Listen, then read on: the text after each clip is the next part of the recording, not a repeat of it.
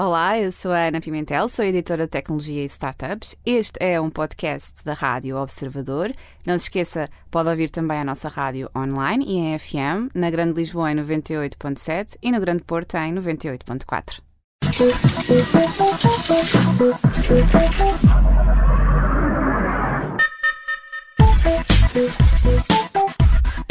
pronto para a app da vizinha. Já está connosco, como dizia há pouco, a Ana Pimentel. Ana, bem-vinda. Olá, Ana Filipa. Olá, Olá, Ana. Viva. João, olha, eu acho que para o ano temos que testar novos olás para começar esta Novos rubrica. inícios. Então, eu gosto de tropelar o teu olá. sempre, é sempre assim. Só para inovar um bocadinho. Ela está a achar que está monótono. Como é que se faz um olá mais tecnológico? Não sei, ah, teria de ser em inglês. Hi! Podemos, Bom, vamos, eh, vamos pensar podemos encontrar uma aplicação que diga olá por nós todos. É verdade, sim. Ou então em um, um cada segunda-feira com uma língua nova. Pronto, podemos inovar. Com o início de uma receita de bacalhau com natas, por exemplo. Não sei, vou só lançar para o ar. Oh, Ana, já entramos naquela altura do ano em que todos nos tornamos um pouco videntes, tentamos adivinhar o que vem por aí, portanto, fazer quase uma antecipação do próximo ano, não é assim? É assim, agora somos todos mestres em futurologia este, neste, neste mês de dezembro, em todas as áreas. Um, há sempre uma grande expectativa sobre o que aí vem, também há sempre uma grande vontade de tentar prevenir e de saber para, nos, para termos aqui alguma margem de manobra para nos prepararmos para, para, para o próximo ano e, obviamente, que a tecnologia não é, não é exceção. E há sempre aquela curiosidade, Ana, de, de saber como é que vai ser no, no próximo ano, se vai ser o ano em que a realidade se se vai tornar ficção e se vamos ter ou não aqueles carros autónomos, os carros que, que voam, não é? Uh, portanto, há aqui um, um quê de fantasia. É, é? há sim, senhora, até porque lá está, a, a tecnologia é bem propícia a este tipo de, de, de, ficção e de vontades que, no fundo, também são uh, aquilo que nos mete mais medo. Tudo aquilo que nós queremos muito, não, os carros autónomos, os carros voadores, também são aquilo que levantam as maiores preocupações a nível ético, social, uh, de todos nós, e é interessante ver, perceber isto. Nós queremos muito que estas coisas aconteçam, mas quando elas estão prestes a acontecer, se calhar não queremos assim queremos tanto. muito um carro a voar, mas depois a partir do momento em que ele voar, vamos ter medo que ele caia em cima de nós. É? Exatamente, é? claro. E ao de entrar naquele carro, recuso-me a entrar, pronto. Portanto, há, há, todo um universo aí depois para, para desbravar. Mas, mas sim, eu acho que ainda não é este ano, ainda não é em 2020 que vamos ter essas coisas a acontecer, carros no, no céu, carros a andarem sozinhos, acho que ainda não é.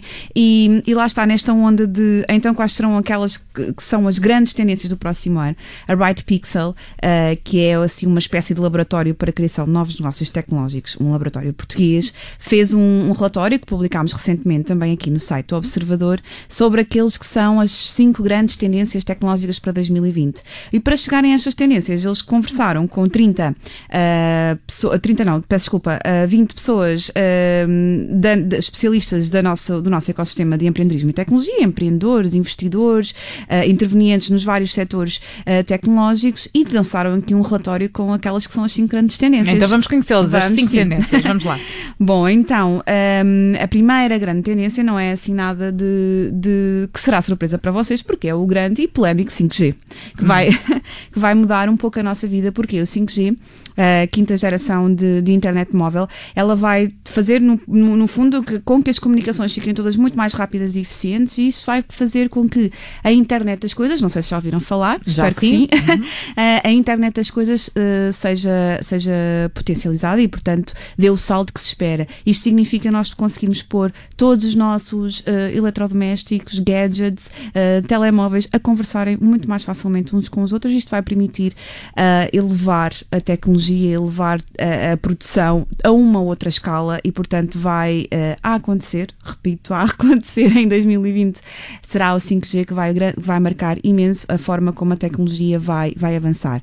Por exemplo, aqui o Paulo 300, que é fundador e CEO da Aptoid, uh, deu aqui um caso, um, deu um exemplo para este estudo interessante. Ele diz que com o 5G, uh, por exemplo, nós vamos conseguir isto a ser possível, ter uma aplicação de estacionamento instalada no carro que inicia e termina o pagamento do parque quando o carro entra e sai de um lugar, ou seja, sem que nós precisássemos fazer grande coisa. Portanto, é este tipo de inovação que pode, que pode surgir. Mas essa é uma das inovações mais ou menos já aguardadas, pelo menos para quem está relativamente atento a estas coisas. Quais é que são as, as outras que, que podemos aguardar também para o próximo ano?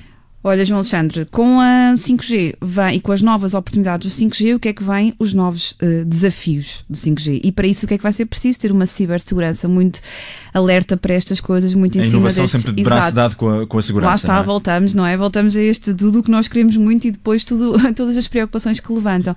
Portanto, a cibersegurança vai continuar a ser um tema bastante uh, discutido uh, em 2020, segundo estes especialistas. Aliás, Lino Santos, que é coordenador do Centro Nacional de, Ciber, de cibersegurança, um, disse mesmo para este relatório que uh, vai ter de ser preciso vai ser preciso ter uma abordagem focada no fator humano, por oposição à tradicional abordagem centrada na informação, ou seja, dotar toda a sociedade de competências digitais. E aqui lá está, a reconversão das competências, ter cada vez pessoas mais uh, atentas uh, e com mais literacia digital, que é aqui o que, o que se quer.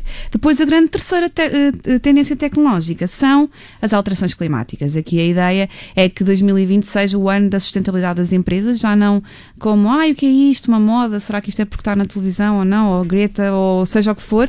Aqui a ideia é que em 2020 vai-se perceber que é uma necessidade irrefutável de sobrevivência uh, das empresas apostarem uh, no que puderem fazer para alterar uh, o rumo das alterações climáticas e isto implica, regra geral, grandes doses de inovação tecnológica. E também há aqui outra, outra, outro, outro aspecto interessante, que os empreendedores serão cada vez mais responsabilizados pelas suas ações porque o setor tecnológico não é muito conhecido por ser amigo das responsabilidades que tem no próprio planeta, mas a tendência é que cada vez mais as startups queiram a ter um papel ativo neste problema da sustentabilidade e que liguem, que tenham mais consciência de, de, das consequências que aquilo que estão a fazer impacta no planeta. Portanto, neste caso 5G, cibersegurança, alterações climáticas e faltam duas. É, é, verdade, faltam sim. E uma uh, uh, é uma que diz respeito a todos nós, na verdade, que é o futuro do trabalho. Portanto, já todos ouvimos falar uh, dos empregos que estão, a, que estão a, a, sair, não é, da nossa esfera para serem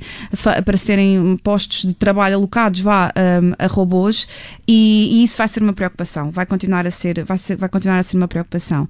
E depois há aqui outra coisa, não é? Há aqui nesta, toda esta uberização da economia, não sei se já ouviu falar deste termo, mas no fundo é aquilo que esta economia de, de, de partilha, esta economia colaborativa se vai instalar e todos os desafios que, que, que, isto levanta e que vai fazer com que o nosso lugar no mercado de trabalho tenha que ser um, um, lugar cada vez mais flexível, dotado de outras competências e, portanto, vai ter de haver aqui continuamente um alinhamento com aqueles que serão os novos desafios provocados pela tecnologia naquilo que é o trabalho como o conhecemos hoje e como poderá ser.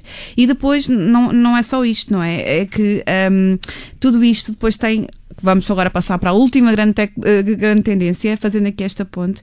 Tudo isto tem muito a ver com aquela que é a relação entre a tecnologia e os humanos. Portanto, aqui passando, são duas que estão aqui meio misturadas, porque o futuro do trabalho tem muito a ver também tem muito a ver com esta ideia de, de, de, dos robôs. Será que eles nos vão tirar o, o trabalho ou não? Mas depois aqui o que, o, o, que se espera é que esta relação entre a tecnologia e os tais robôs seja uh, cada vez mais uma, uma uma, uma relação em que aproxima os robôs dos humanos e não que nos retire o nosso lugar e que, que sejamos substituídos, aquela noção meio apocalíptica de que os robôs vêm aí que nos vão matar a todos e ao planeta. Não, aqui e como será o código laboral para os robôs? Exato, como é que será? Eu também, também tenho muita curiosidade. Será que vão ter eh, sindicato?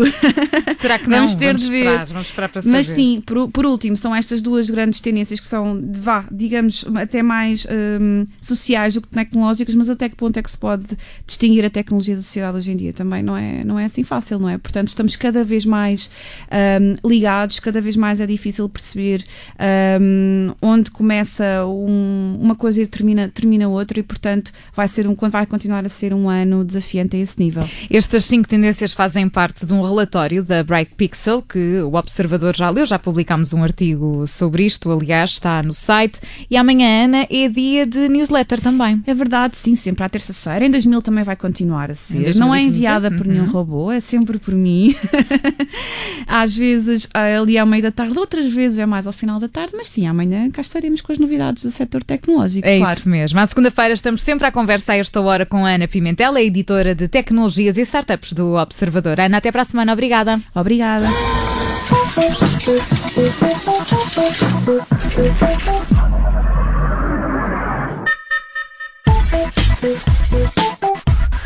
Esta edição fica disponível já a seguir em podcast nas plataformas habituais e em observador.pt. Rádio Observador. 98.7 na Grande Lisboa, 98.4 no Grande Porto. Aconteça